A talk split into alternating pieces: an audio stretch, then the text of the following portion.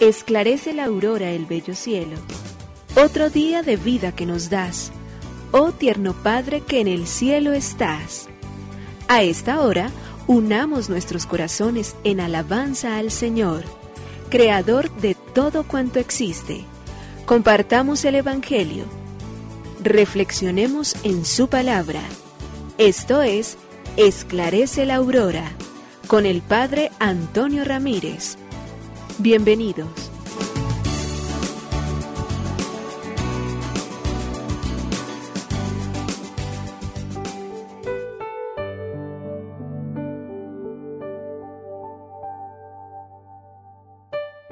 Con los muy buenos días, hoy jueves 5 de mayo del año 2022. Iniciamos esta jornada diciéndole al Señor, gracias una vez más, porque tu amor, porque tu misericordia, porque tu sabiduría y tu santidad me han traído hasta aquí hoy.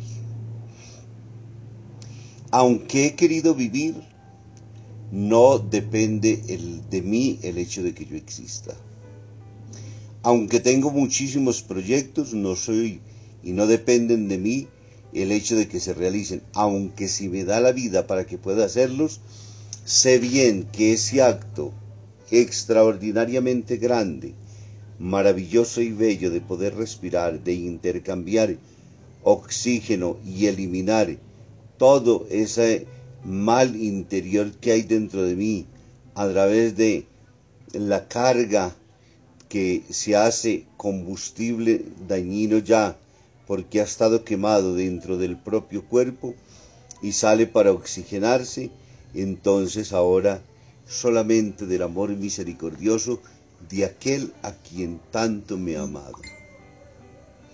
Porque nos puede suceder a todos en la vida que pensemos finalmente que somos nosotros y que por ello estamos el mundo de hoy que considera a Dios superfluo y que crece esas razones prácticas del ateísmo sobre el cual se fundan muchos discursos estúpidos sobre los cuales no alcanzan a reconocer que tenemos un principio que nos ha originado y llamado a la vida, que se llama Dios, del cual hace que nosotros estemos hoy aquí que podamos contar nuestras historias, porque Él nos ha traído hasta aquí.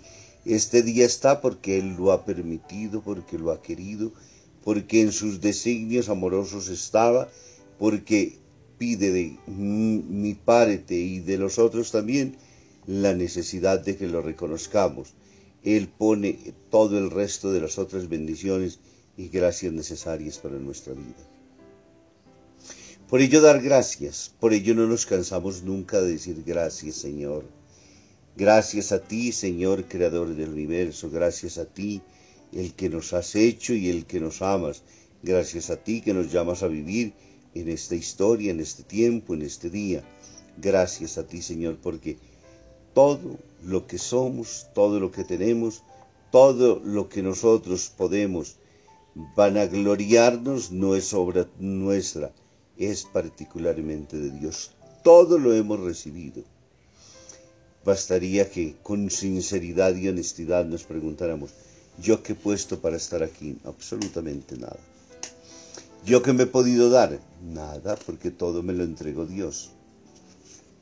Y por esa misma razón entonces hoy agradecidísimos con el eterno y santo, con el único y poderoso Dios. Nos unimos a la Iglesia Universal que ora. Esclarece la aurora el bello cielo, otro día de vida que nos das. Gracias a Dios, Creador del universo, oh tierno Padre que en el cielo estás. Nuestras voces unimos al concierto que el universo eleva ya en tu honor. Desde la tierra al cielo más profundo, tierno Padre magnífico hacedor, conserva nuestras almas sin pecado a nuestro cuerpo da fuerza y salud, y nuestra mente ilumina piadoso con un rayo benéfico de luz. Por nuestra amada patria suplicamos, por la iglesia elevamos oración, por nuestros amados padres y familia, siempre dichosos los hagas tú, Señor. En tu santo nombre, comenzamos este día de vida que nos das, haz que lo acabemos santamente, oh Padre nuestro que en el cielo estás.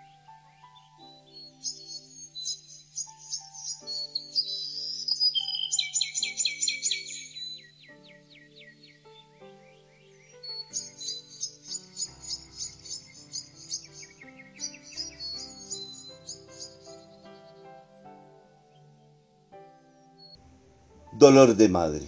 La esposa de un noble veneciano, tras enterrar a su hijo único en el 1797, no encontraba consuelo a su dolor. Un religioso tratando de animarla le dijo, hija, recuerda aquel pasaje bíblico en el que Dios ordena a Abraham sacrificar a su hijo Isaac y cómo el patriarca obediente se mostró dispuesto a hacerlo. Escuchó la dama el piadoso consejo y respondió sin dejar de sollozar. Reverendo Padre, tened por seguro que Dios nunca hubiera sometido a una madre a semejante prueba, porque sencillamente no hubiera obedecido. Esa buena madre se equivocaba, porque Dios sí le pidió a su propia madre el sacrificio de su propio hijo y ella jamás se rehusó en obedecer.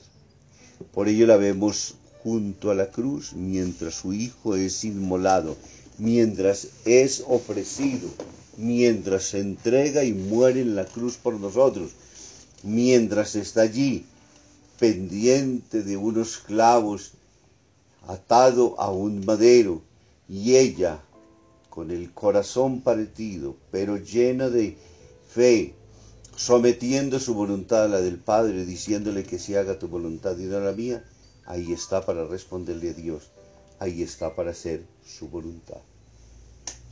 Lectura del Santo Evangelio según San Juan, capítulo 6, versículo del 44 al 51.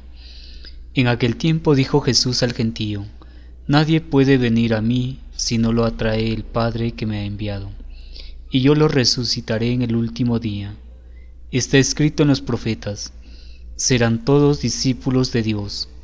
Todo el que escucha al Padre y aprende, viene a mí. No es que alguien haya visto al Padre, a no ser el que está junto a Dios. Ese ha visto al Padre. En verdad, en verdad os digo, el que cree tiene vida eterna. Yo soy el pan de la vida. Vuestros padres comieron en el desierto el maná y murieron. Este es el pan que baja del cielo, para que el hombre coma de él y no muera. Yo soy el pan vivo que ha bajado del cielo. El que coma de este pan vivirá para siempre. Y el pan que yo daré es mi carne por la vida del mundo. Palabra del Señor. Gloria a ti, Señor Jesús. El Evangelio de Juan, el capítulo 6, versículos del 44 al 51. Continúa Jesús enseñando en la sinagoga de Cafarnaún. Recordemos que estamos en este capítulo sexto y nos viene hablando del milagro que Jesús realizó en torno a los panes que se convierte en una prefigura de la institución de la Eucaristía. Y ahora entonces Jesús dice lo que tantas veces nos ha repetido, nadie puede venir a mí si no lo trae el Padre. La fe no es ni siquiera una cosa que nosotros porque hay gente que piensa, o muchos de nosotros queremos, ay, sí, yo sí creo, pero que como si fuera un, una acción mía, como si fuera, yo puedo corresponder a la gracia, pero es Dios el que me da primero la vida y luego es Él el que siembra mí el corazón y el deseo de Él mismo. Por ende nosotros tenemos que aprender a reconocer siempre, siempre y en todo lugar de que la fe es un regalo que la fe nos viene de Dios, que Él la siembra en nuestro propio corazón. Y por ello entonces yo lo resucitaré en el último día. El tema de la resurrección tan importante, prioritario, lo estamos viendo durante este tiempo de Pascua para nosotros. Sabemos que es el dogma fundamental sobre el cual está anclado todo el edificio de nuestro propio ser de creyentes. Entonces va avanzando en este caminar. Yo les aseguro, el que cree tiene vida eterna, yo soy el pan de vida. Sus antepasados comieron el maná en el desierto y sin embargo murieron. El que baja del cielo es el que no deja morir al que lo come. Yo soy el pan vivo bajado del cielo. Lógicamente para quienes lo escuchan no son palabras ciertamente fáciles. La primera, aceptar la divinidad del Maestro. Entender, reconocer que Dios se ha querido encarnar, hacerse uno de nosotros, caminar en la historia, compartir nuestras angustias, vivir en nuestros propios barriales en los cuales nosotros vivimos. Eso sí, exento totalmente del pecado, porque todo lo compartió menos el pecado. Entonces, en ese hombre están llamados todos, y estamos llamados todos, a afirmar y a creer que es el Hijo de Dios. Pero la segunda tarea difícil y exigente para el creyente es que Él se hace alimento para el hombre. Tomad y comed, esto es mi cuerpo, tomad y bebed, esta es mi sangre. Esas palabras que son textuales, que las pone Él.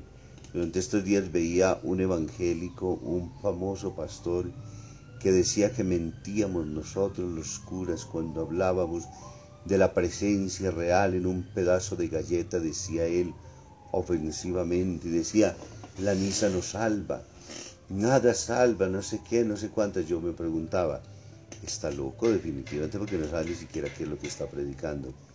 La misa es la obra salvadora de Cristo en el tiempo. Y su cuerpo es ese pan que consagrado se convierte en su cuerpo y en su sangre.